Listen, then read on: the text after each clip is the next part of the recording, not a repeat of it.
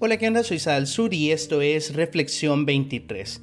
Una de las cuestiones más increíbles que tiene el cristianismo, a mi parecer, es que siendo una religión basada en el amor, se utilice para discriminar a las personas, se utilice para excluirlas precisamente de este amor que tiene Dios para la humanidad.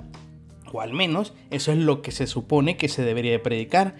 Y a mí me contraría bastante de que una filosofía, un estilo de vida, un pensamiento tan increíble como puede ser el cristiano, se eche a perder porque las personas ocupan también esto para crear burbujas, ¿no? Para crear grupos y hacer sentir mal a otros y peor aún, hacerlos sentir de que Dios o el universo o el que esté por encima de nosotros básicamente les tiene chirria, ¿verdad? Por no pensar como este pequeño grupo de personas.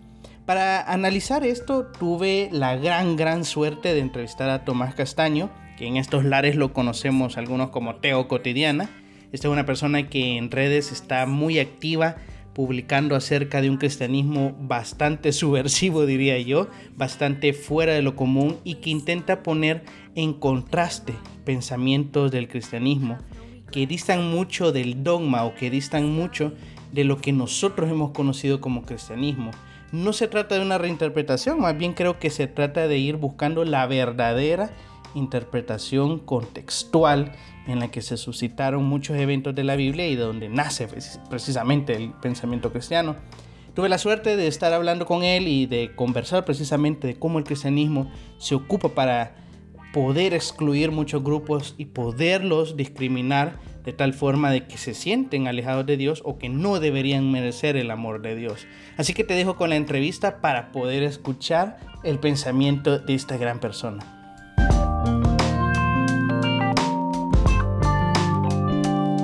Bueno, tengo aquí el agrado de estar con Tomás de Teo Cotidiana, una persona que admiramos bastante desde el podcast y que ha publicado muchísimas cosas alrededor del cristianismo y de cómo repensar quizás este cristianismo.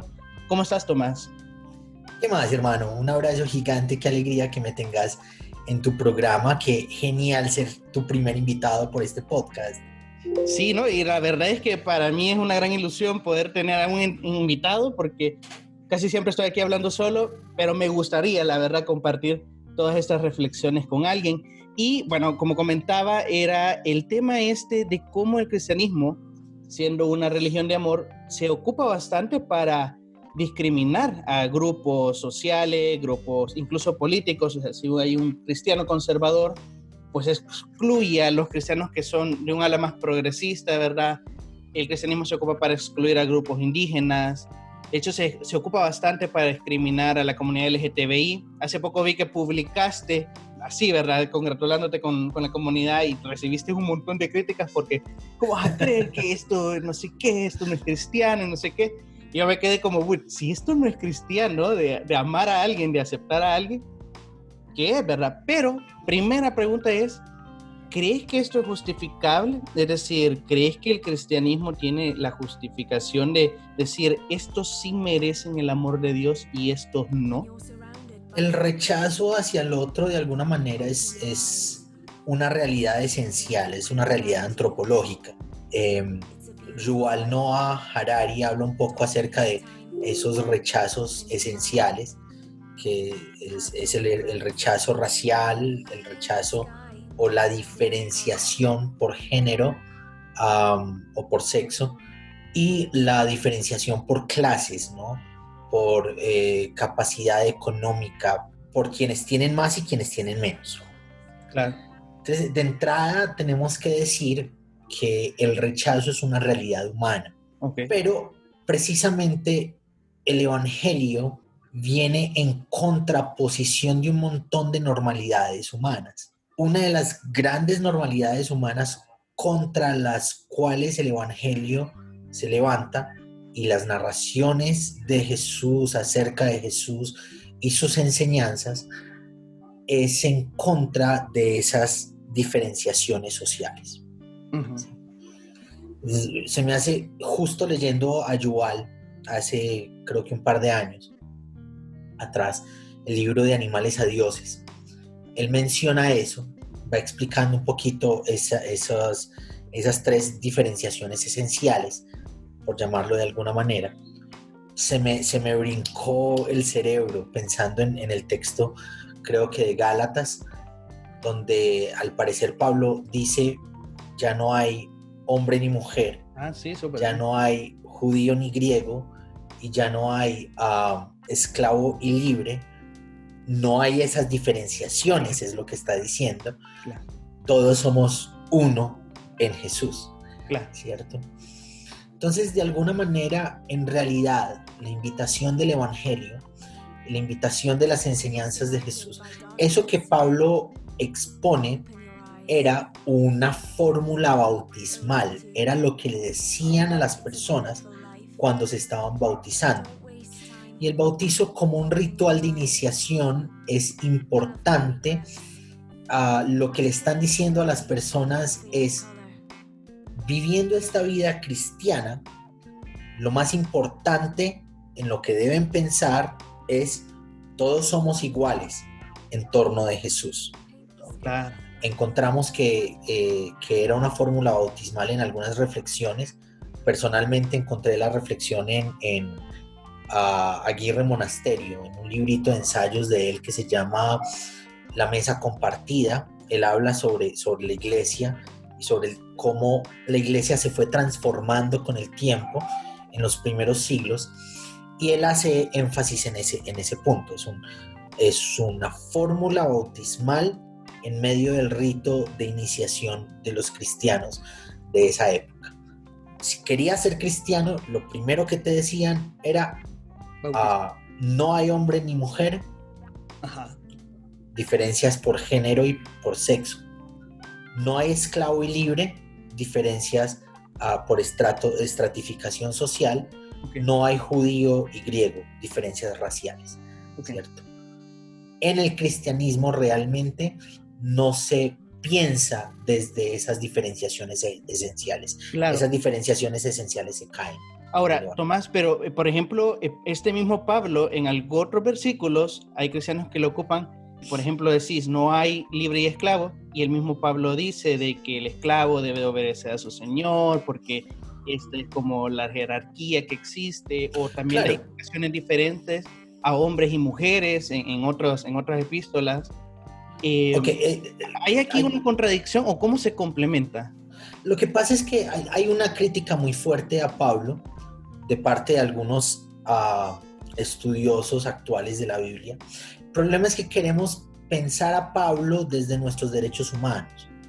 Queremos interpretar a Pablo desde el siglo XXI, ¿cierto? No, Pablo está existiendo en, eh, dentro de las realidades del primer siglo, dentro del imperio romano, dentro de unas, unas coordenadas espaciotemporales muy específicas y ellos están, eh, la iglesia no está inventada, se está inventando, se está, eh, está caminando. Ellos están intentando cómo se aplica esto dentro de nuestras realidades culturales, ¿cierto? Sí. Él está intentando aplicar. entonces, lo que Pablo no está invitando a que haya esclavitud por los siglos de los siglos.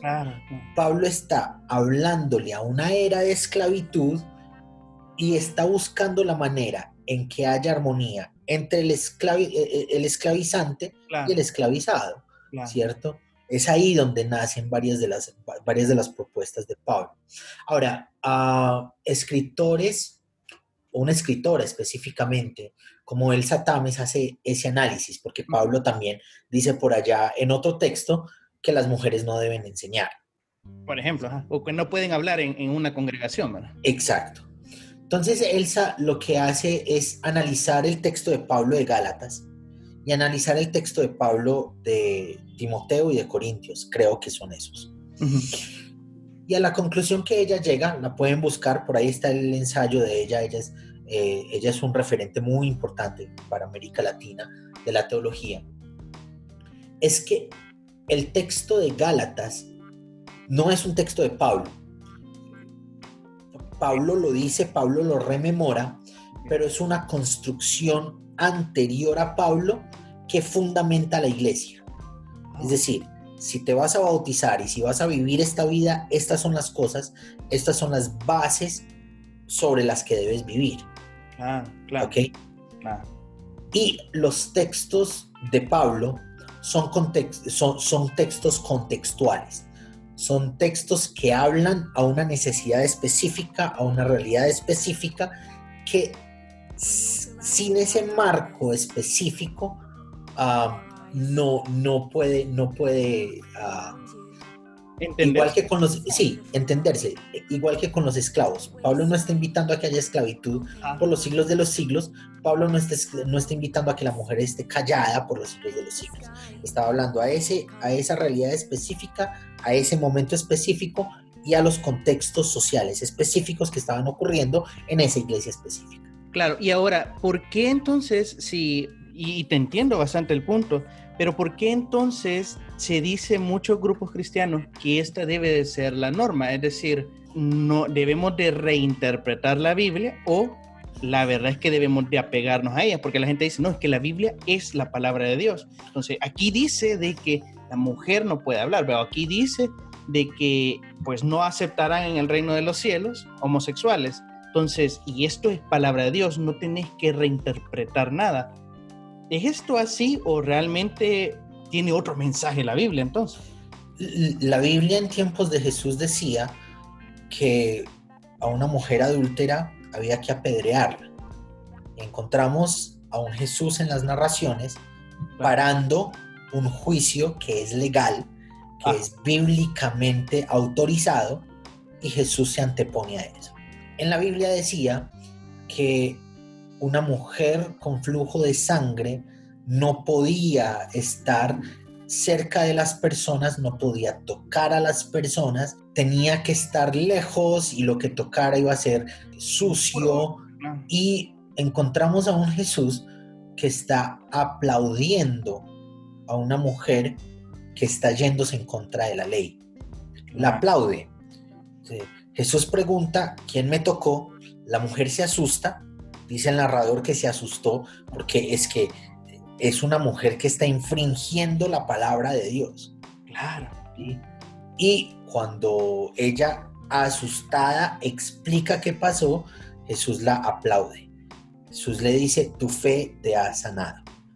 Eh, eh, eh, entonces, está en la Biblia, estaba en la ley, pero Jesús se contrapone a eso hay una, hay una vaina bien interesante. Jesús le hace saber a los fariseos, el sábado fue hecho para mí y no yo para el sábado. Y lo que hemos entendido es que como Jesús es el rey de reyes y señor de señores, entonces Él está por encima. Venga, miremoslo desde otra perspectiva. Pablo dice que Jesús es el segundo Adán, es la humanidad restaurada. Entonces, todo lo que sea en el primer Adán iba a ser en todos los demás. Todo lo que sea en el segundo Adán va a ser en todos los demás.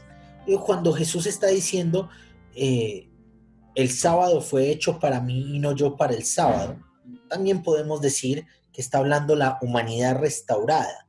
La ley fue hecha para la humanidad restaurada y no la humanidad restaurada para cumplir la ley. Claro está por encima la dignidad de las personas, está por encima la realidad de las personas, la necesidad de las personas, que el cumplimiento específico de unas, de unas eh, normas que entre otras cosas hemos malinterpretado, porque las normas, la Biblia no es un libro, es un cúmulo de libros de diferentes géneros, de cartas, de escritos que juntamos en uno solo. Entonces, el entendimiento de la Biblia no es y no puede ser homogéneo, es heterogéneo y tiene que leerse dentro de sus contextos específicos. Ahora, Tomás, partiendo de eso también, ¿cómo poder interpretar, y esto es un debate que se tenía con otras personas, es si, bueno, Dios te dice no hagas esto o haz lo otro, y venimos y lo interpretamos con base a la dignidad que es aceptada en el momento de, nuestra época, ¿verdad? Entonces, ¿cómo saber que esa persona está siendo aceptada por Dios o no. Y te, te pongo otro como dato, ¿verdad? Las personas dicen, antes de que Dios, que te puedas acercar a Dios o puedas encontrarte a Dios, tenés que arrepentirte. Si no te arrepentís, pues básicamente Dios no, no te puede alcanzar. Es necesario entonces esto de encontrar cuál es, y si yo me arrepiento, ¿de qué me voy a arrepentir? Si básicamente, por ejemplo, Pablo dice de que las mujeres no hablen en la congregación, ¿verdad? Y entendimos que es un contexto, pero tengo que arrepentirme de esto, no tengo que arrepentirme de esto, y tengo que arrepentirme previo para que Dios me ame.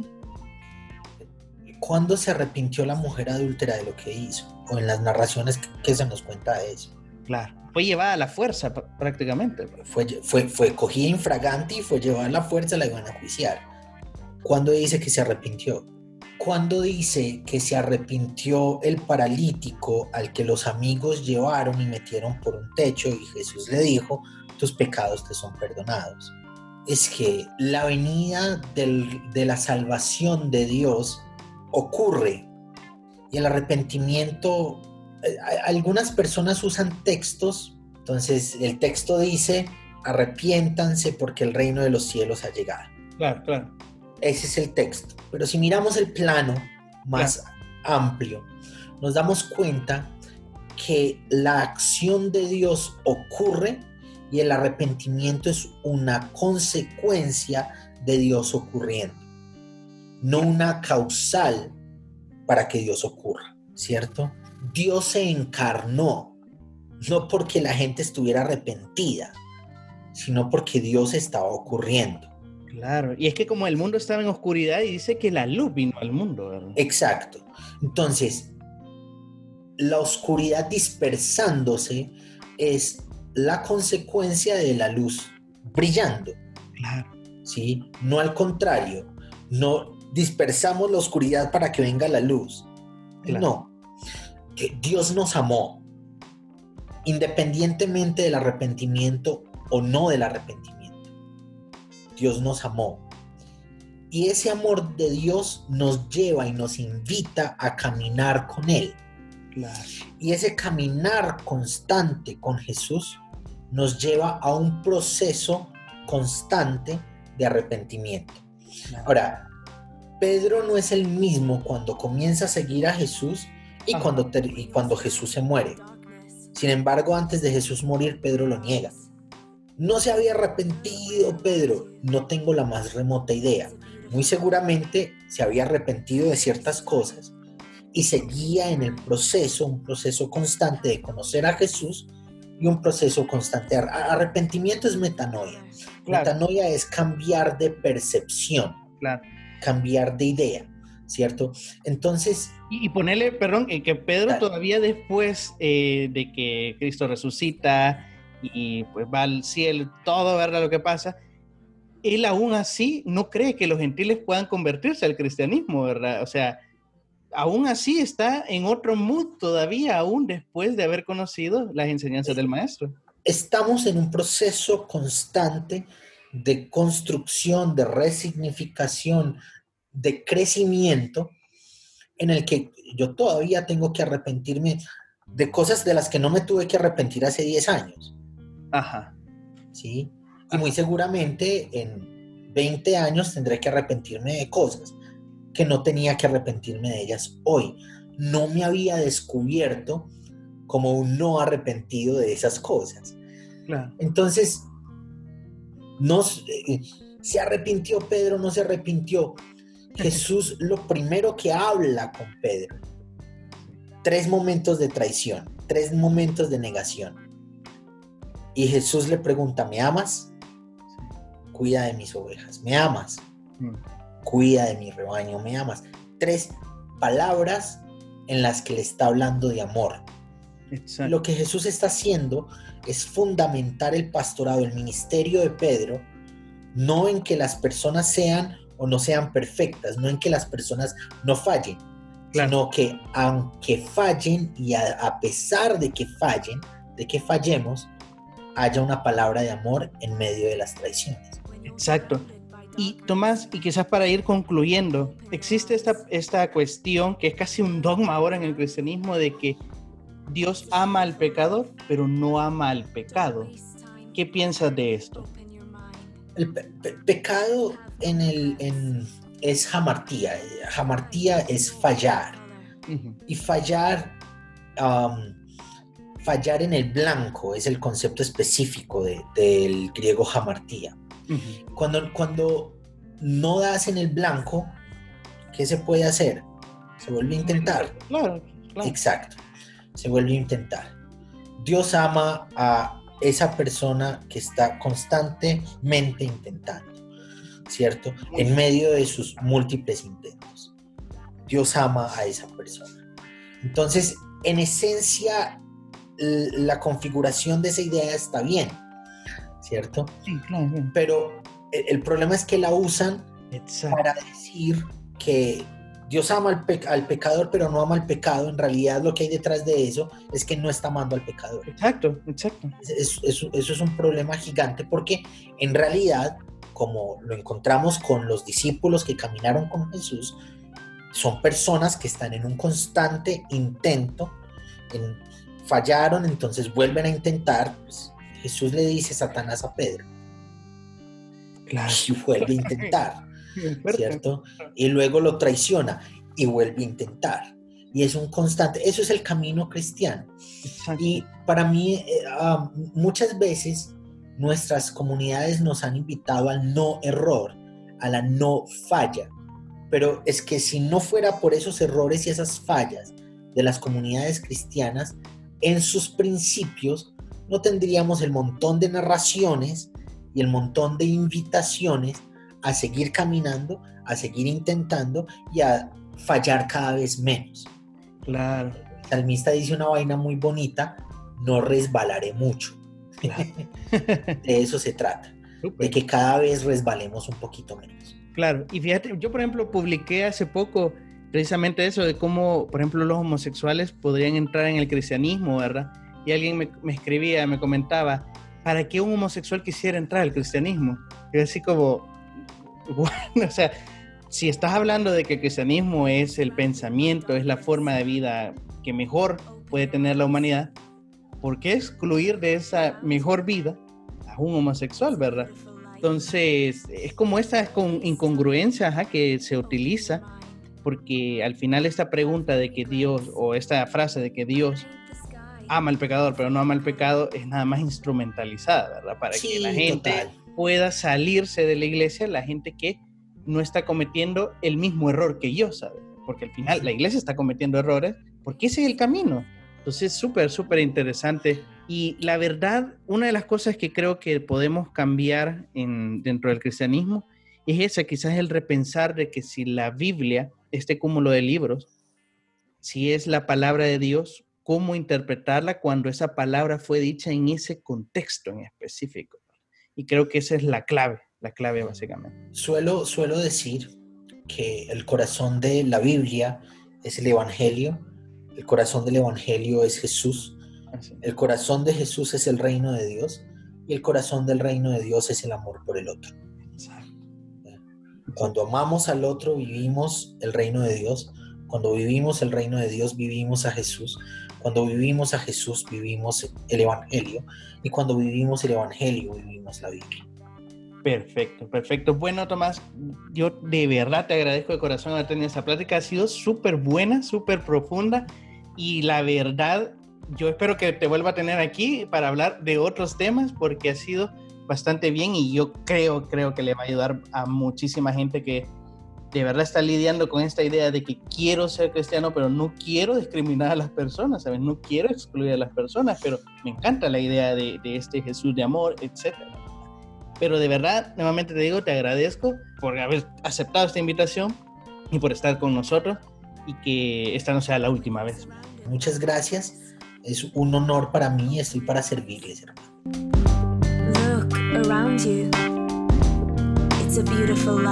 Y bueno, esa fue la ultra mega entrevista que tuve con Tomás. Me pareció increíble.